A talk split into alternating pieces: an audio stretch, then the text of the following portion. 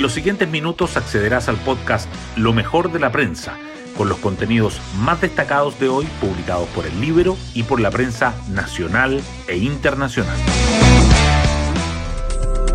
Buenos días, soy Magdalena Olea y hoy viernes 2 de septiembre les contamos que la suerte ya está echada.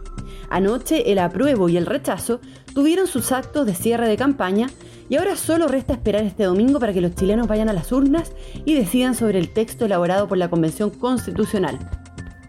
La jornada tuvo como marco un violento día en el centro de Santiago.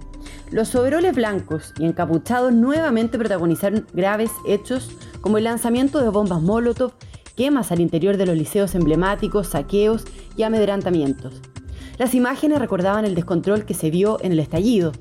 Y una de las víctimas de este actuar fue el hermano del presidente, el periodista Simón Boric, quien fue golpeado por quienes protagonizaron desórdenes en las cercanías de la Universidad de Chile. Las portadas del día. El Mercurio titula que en medio de un clima de alta tensión cierra las campañas del apruebo y del rechazo. También destaca que 15 millones de chilenos podrán votar en una elección sin precedentes que el eje de las críticas a la propuesta es el riesgo de profundizar la ingobernabilidad y comprometer la independencia judicial y que el Premio Nacional de Historia 2020 Iván Yaxit dice que el país está harto de tanta crispación. La tercera, además, resalta la reservada cita en la que Boric, Elizalde y Soto hablaron del 5 de septiembre y un acuerdo oficialista. El diario financiero abre con las proyecciones de los bancos de inversión en la recta final del plebiscito. También subraya las entrevistas a Arturo Guerrero, vocero de La Vega. No hay nada en la propuesta constitucional que me satisfaga, por eso votaré rechazo, dice. Y también a Ricardo Lagos Weber. El desempeño negativo de la economía también sigue presente. La tercera dice que el IMASEC crece 1% en julio y los expertos prevén una caída del PIB de hasta 2% para el tercer trimestre. El Mercurio agrega que el mercado espera cifras negativas desde agosto hasta mediados de 2023. El Mercurio destaca además que una investigación vincula al hijo de Yaitul con el grupo que planificaba y ejecutaba las tomas de terrenos y sabotajes, y que China refuta el reporte de la ONU sobre denuncias de violaciones a los derechos humanos en Tianjin. La tercera, por su parte, remarca que detienen a cuatro personas por la agresión al hermano del presidente Boric en Santiago, que apuntan con una pistola a la vicepresidenta argentina Cristina Fernández en la entrada de su casa en Buenos Aires.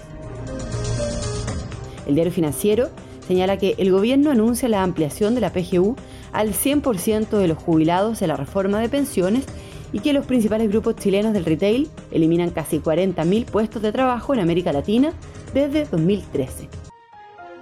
Hoy destacamos de la prensa. Los comandos cierran las campañas para el plebiscito constitucional con dispares estrategias. Ayer finalizó el periodo de propaganda electoral. El apruebo apostó por una multitudinaria actividad en plena Alameda, a la altura del Cerro Santa Lucía, con artistas y con la presencia de dirigentes políticos. El rechazo le dio protagonismo a organizaciones sociales en un acto en el anfiteatro Pablo Neruda en el Cerro San Cristóbal. Los comandos redoblaron los llamados a votar el domingo. El llamado del presidente del Partido Comunista a defender en la calle un eventual triunfo del apruebo en caso de que el resultado sea estrecho generó un rechazo transversal. La ministra del Interior subrayó que tenemos una trayectoria histórica de respeto a los resultados electorales y es necesario poder hacer un llamado a la prudencia en las declaraciones. La reservada cita en la que Boric, Elizalde y Soto hablaron del 5 de septiembre. El mandatario recibió ayer en la moneda a los presidentes del Senado y de la Cámara de Diputados para una reunión privada donde analizaron los escenarios políticos luego del plebiscito. Se habría planteado que haya coordinación entre el Ejecutivo y el Congreso para convocar a un gran consenso independiente del resultado del domingo. La actividad económica crece apenas 1% en julio. Limasec registró una expansión interanual de 1%, la más baja en 17 meses, y una caída de 1,1% respecto a junio. El mercado prevé cifras negativas desde agosto y proyecta que el PIB del tercer trimestre bajaría hasta 2%. Marcel vio el lado positivo. Dijo que las presiones sobre la inflación están disminuyendo. Otras noticias. Una investigación vincula al hijo del líder de la CAM con una organización para la reivindicación de tierras y sabotaje.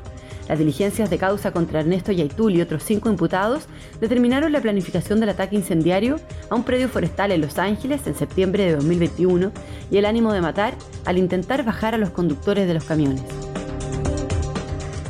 Hay cuatro detenidos tras la violenta agresión al hermano del presidente Boric en medio de incidentes en Santiago.